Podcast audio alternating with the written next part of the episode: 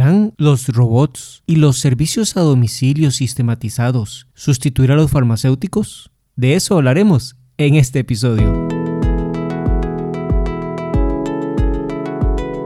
Esto es Experiencia en Farmacia, la brújula que te llevará hacia el crecimiento profesional. En la experiencia de los farmacéuticos que ya han recorrido el camino, encontrarás herramientas que podrás aplicar en tu diario desempeño laboral. Este programa está dirigido a los farmacéuticos que recién se incorporan al mercado laboral, a los estudiantes de la carrera de farmacia y a todo aquel farmacéutico que quiera conocer la experiencia de otros farmacéuticos. En este proyecto trabajamos el doctor Marcelo Rapso en diseño de página web y el doctor Jairo Cibaja en la locución. Acompáñanos en cada capítulo y sé parte de nuestra familia. Hola, hola colegas. Este es un tema futurista y tal vez un poco polémico, porque hay mucho desarrollo a nivel tecnológico que podría estar quitándonos un poco de camino de campo en el que nos desempeñamos. Se dice que si se quiere viajar al futuro solo hay que ir a países más desarrollados y ahí ya está pasando lo que aquí pronto va a suceder. Escuchemos la nota de prensa que habla sobre los sistemas robotizados en España. Despacha, acomoda, corrige sus errores, trabaja día y noche y por ahora no se queja. El empleado casi perfecto parece haber llegado desde Alemania a una farmacia en Barrio Alta Córdoba. El sistema puede movilizar hasta 15.000 cajas diferentes a una velocidad muy superior a la de un ser humano. El robot es alimentado con el producto Recibe todos los datos, incluso el del vencimiento, algo clave en la venta de medicamentos. Si está ocioso, se, pone a ordenar eh, y tiene un criterio que es la parte estadística. O sea, si, el, si vos siempre recibís una receta donde hay un, un y un amoxidal, lo que hace es ordena los dos juntos para que en un solo movimiento eh, genere una venta y no tenga que hacer dos movimientos. Sus movimientos perfectos y algoritmos precisos le garantizan al robot un puesto asegurado.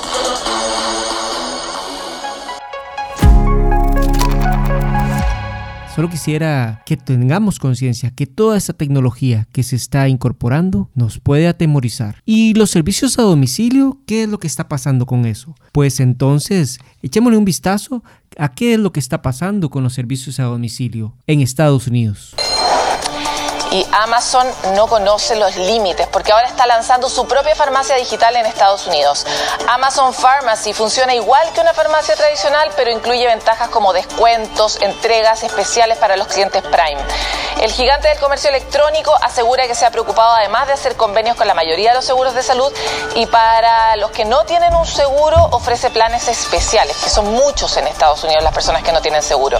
La decisión de Amazon llega en un momento en que la industria está cambiando los hábitos por la pandemia, cuando los consultorios médicos han tenido que cerrar y los usuarios se volcaron a comprar, a comprar por Internet. Lo que es importante y no nos tenemos que olvidar es que ahora Amazon no solo sabe qué prefieren los clientes en términos de lo que comen, cómo se visten, qué juegan, cómo leen, sino que además ahora también saben qué medicamentos toman. Sin duda, el algoritmo los conoce mucho más que su propia madre.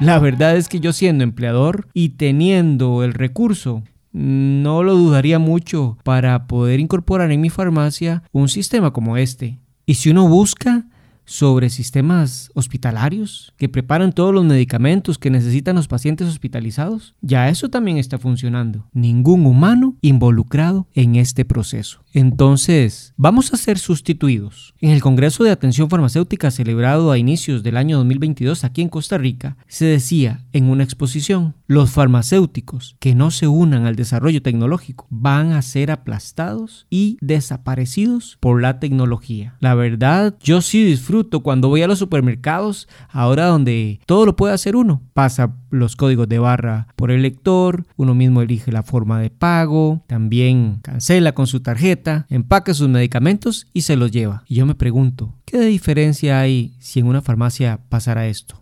Ya hay imágenes y algunas máquinas donde uno simplemente como si fuera una máquina expendedora de refrescos gaseosos, pone su tarjeta, elige el medicamento y se lo lleva. ¿Qué hay de diferencia de lo que ya está pasando? ¿Qué hay de diferencia cuando una persona llega a la farmacia y no recibe nada de valor más que su medicamento? En una conferencia a la que fui invitado por el Colegio de Farmacéuticos, una empresa que desarrollaba y estudia el comportamiento de las redes sociales, afirmaba que más del 53% de las personas prefiere ser atendido por un bot en un chat o por un robot. Ya no tener que esperar a ver si alguien me atiende y en el teléfono o tener que esperar a que me atienda. Muchas de las personas ya no prefieren ser atendidas por personas. Y es aquí donde viene la pregunta vamos a ser sustituidos por las máquinas, por los bots, por los sistemas robotizados y sistematizados. La pregunta aquí es, ¿Estás haciendo algo para agregar valor a los pacientes y así volverte imprescindible? Y que la tecnología te apoye, te complemente, te libere tiempo para hacer realmente lo importante? ¿O solo estás entregando medicamentos sin ningún otro valor?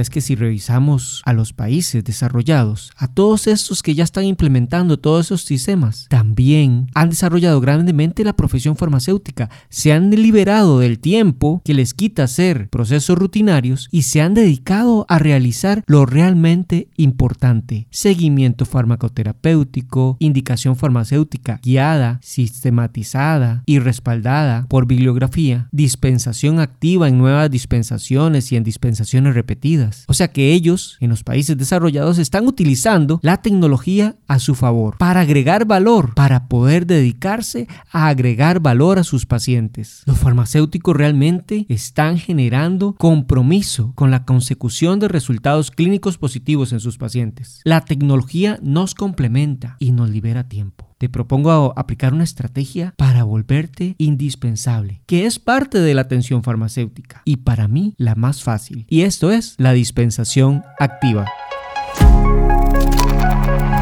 Muchos farmacéuticos utilizan la dispensación activa como una estrategia para fidelizar a sus pacientes y generar resultados positivos y por lo tanto credibilidad. Desde mi experiencia, les cuento que cuando fui dueño de farmacia, a pesar de que en un momento tuve dos cadenas farmacéuticas ubicadas cerca de nosotros, aún así provocaba que los pacientes prefirieran visitar nuestra farmacia porque en ella recibían toda una asesoría en el uso adecuado de los medicamentos que compraban o los que solicitaban. Estos pacientes se iban con su etiqueta, su explicación, su dispensación, interacción con alimentos o con otros medicamentos. Me aseguraba que los pacientes conocieran el correcto proceso de uso de los medicamentos. Y por esto se generaba un boca a boca que me daba credibilidad y los pacientes recomendaban y preferían ir a consultar a esta farmacia donde trabajaba porque les aportaba valor en una capacitación y actualización que pude recibir con un curso de tres meses que da la cátedra Faust Dader de atención farmacéutica. Estos que han inventado el método Dader, ellos proponen que la dispensación sea de una forma estructurada. Y les cuento lo que aprendí ahí. Esto es mediante una guía de preguntas que podemos hacer siempre para que el paciente se lleve el medicamento y su correcto proceso de uso, siempre que se pueda. Eso no va a depender de lo que se me ocurra decirle un día o si amanecí de ánimo o no. Estas preguntas siempre van a llevar una estructura y si logramos incorporarlas, nuestra dispensación